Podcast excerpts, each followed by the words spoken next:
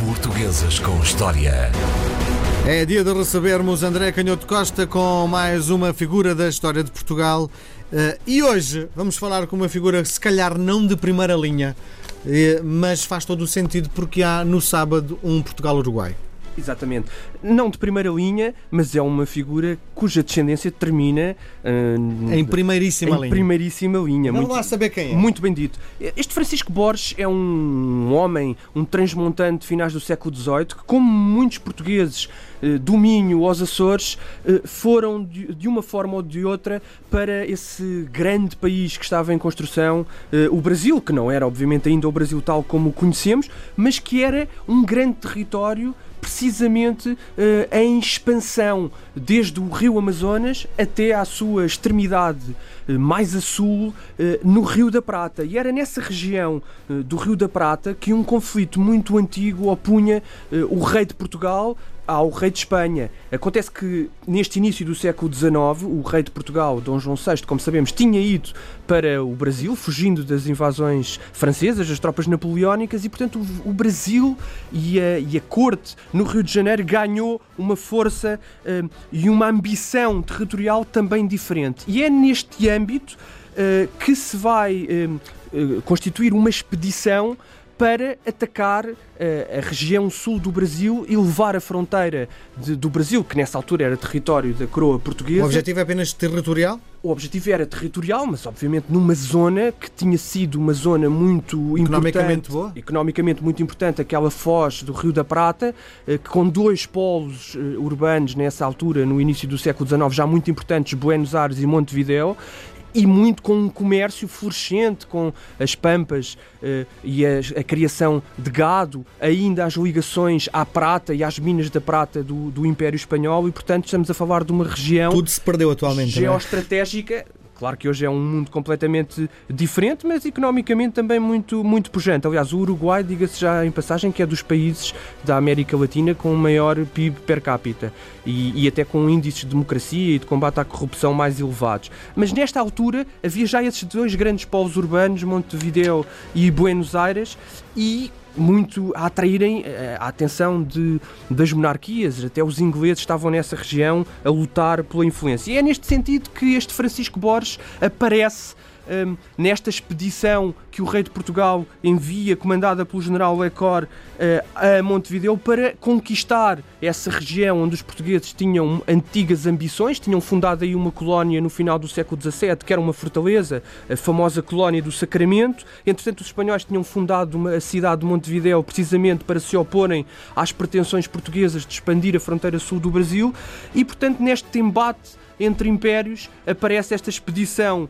de portugueses onde está este Francisco Borges. E este Francisco Borges vai eh, participar na conquista de Montevideo, Montevideo em 1816-1817.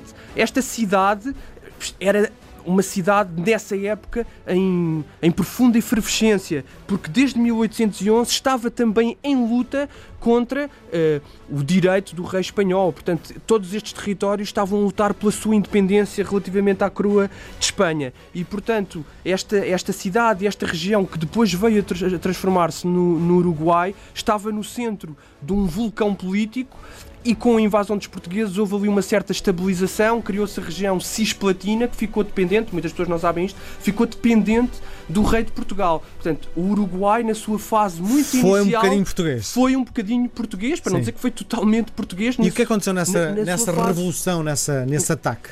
Não, o que aconteceu é que os portugueses de facto controlaram a cidade. Eh, nós não, não sabemos muito o que aconteceu a este Francisco Borges. Sabemos que depois ele casou aqui em Montevideo eh, já em 1829 com uma argentina, com uma mulher argentina, e depois o filho dele, também chamado Francisco Borges, que era filho português e que portanto podia ser também um cidadão, e é nesta altura que se começa a utilizar com muita frequência esta ideia do cidadão. Seria um cidadão de Portugal, este Francisco Borges, filho do Francisco Borges transmontano, e este Francisco Borges vai participar nas lutas que dão mais diretamente lugar à independência do Uruguai, porque depois ali naquela região gera-se um, um grande conflito entre uh, os políticos que estão centrados em Buenos Aires e que querem uma, no fundo, uma república das Províncias Unidas do Rio da, da Prata centralizada, os unitários, e aqueles que defendem a autonomia dos diferentes territórios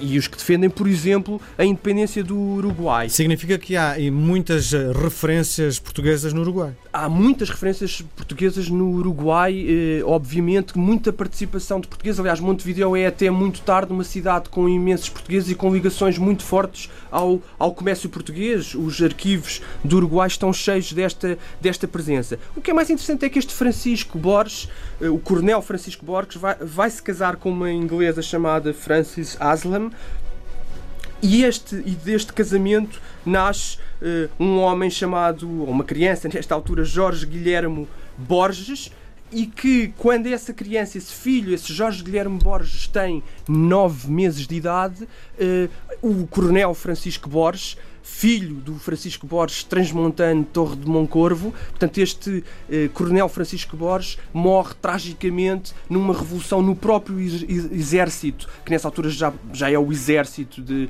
ligado a, a Buenos Aires e à, e à, Argentina, e morre numa revolução, porque este é um período em que há muitas, muito conturbado e com um grande conflito ideológico entre eh, posições constitucionais mais radicais, mais democráticas e outras mais moderadas e mais ligadas a formas mais limitadas do poder uh, eleitoral e, portanto, neste período conturbado, este coronel Francisco Borges acaba por morrer numa situação até insólita, porque ele adere à revolta e depois um, eh, acaba por convocado pelo governo por, devido ao juramento que tinha feito, ele entrega o seu exército, apesar de ter aderido à revolta, e acaba por ficar mal visto em ambos os lados, tanto nos revoltosos como nas tropas do governo. André, tens falado imenso em Borges. Borges, Borges, Borges. É o apelido comum na história de hoje. É verdade, é que este coronel Francisco Borges, que morre tragicamente em 1874, casado com esta inglesa Frances Aslam, um, eh, que depois vai eh, criar o filho de ambos, esta criança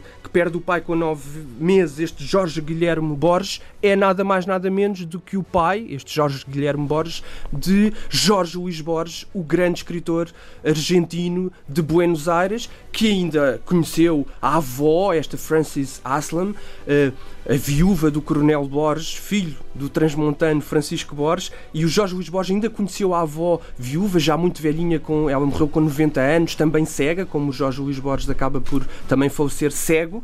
E esta presença portuguesa podemos dizer que é forçada ou que é longínqua, estes antepassados portugueses que se vão fixar no Uruguai, a verdade é que ficaram muito presentes e há um poema do Borges sobre este, avô, sobre este bisavô e sobre o avô, sobre esta família de portugueses, muito interessante, que, que começa de uma maneira muito interessante que diz: Nada ou pouco sei dos meus antepassados portugueses, os Borges, vaga gente que na minha carne, obscuramente, prossegue seus hábitos, temores e modos. Portanto, eh, neste ascendência portuguesa e uruguaia, eh, construiu também Borges um pouco do seu gênio. Muito bem, e não esquecendo que amanhã há um Portugal-Uruguai. Um grande abraço, até para a semana. Grande abraço. Portuguesas com História com André Canhoto Costa.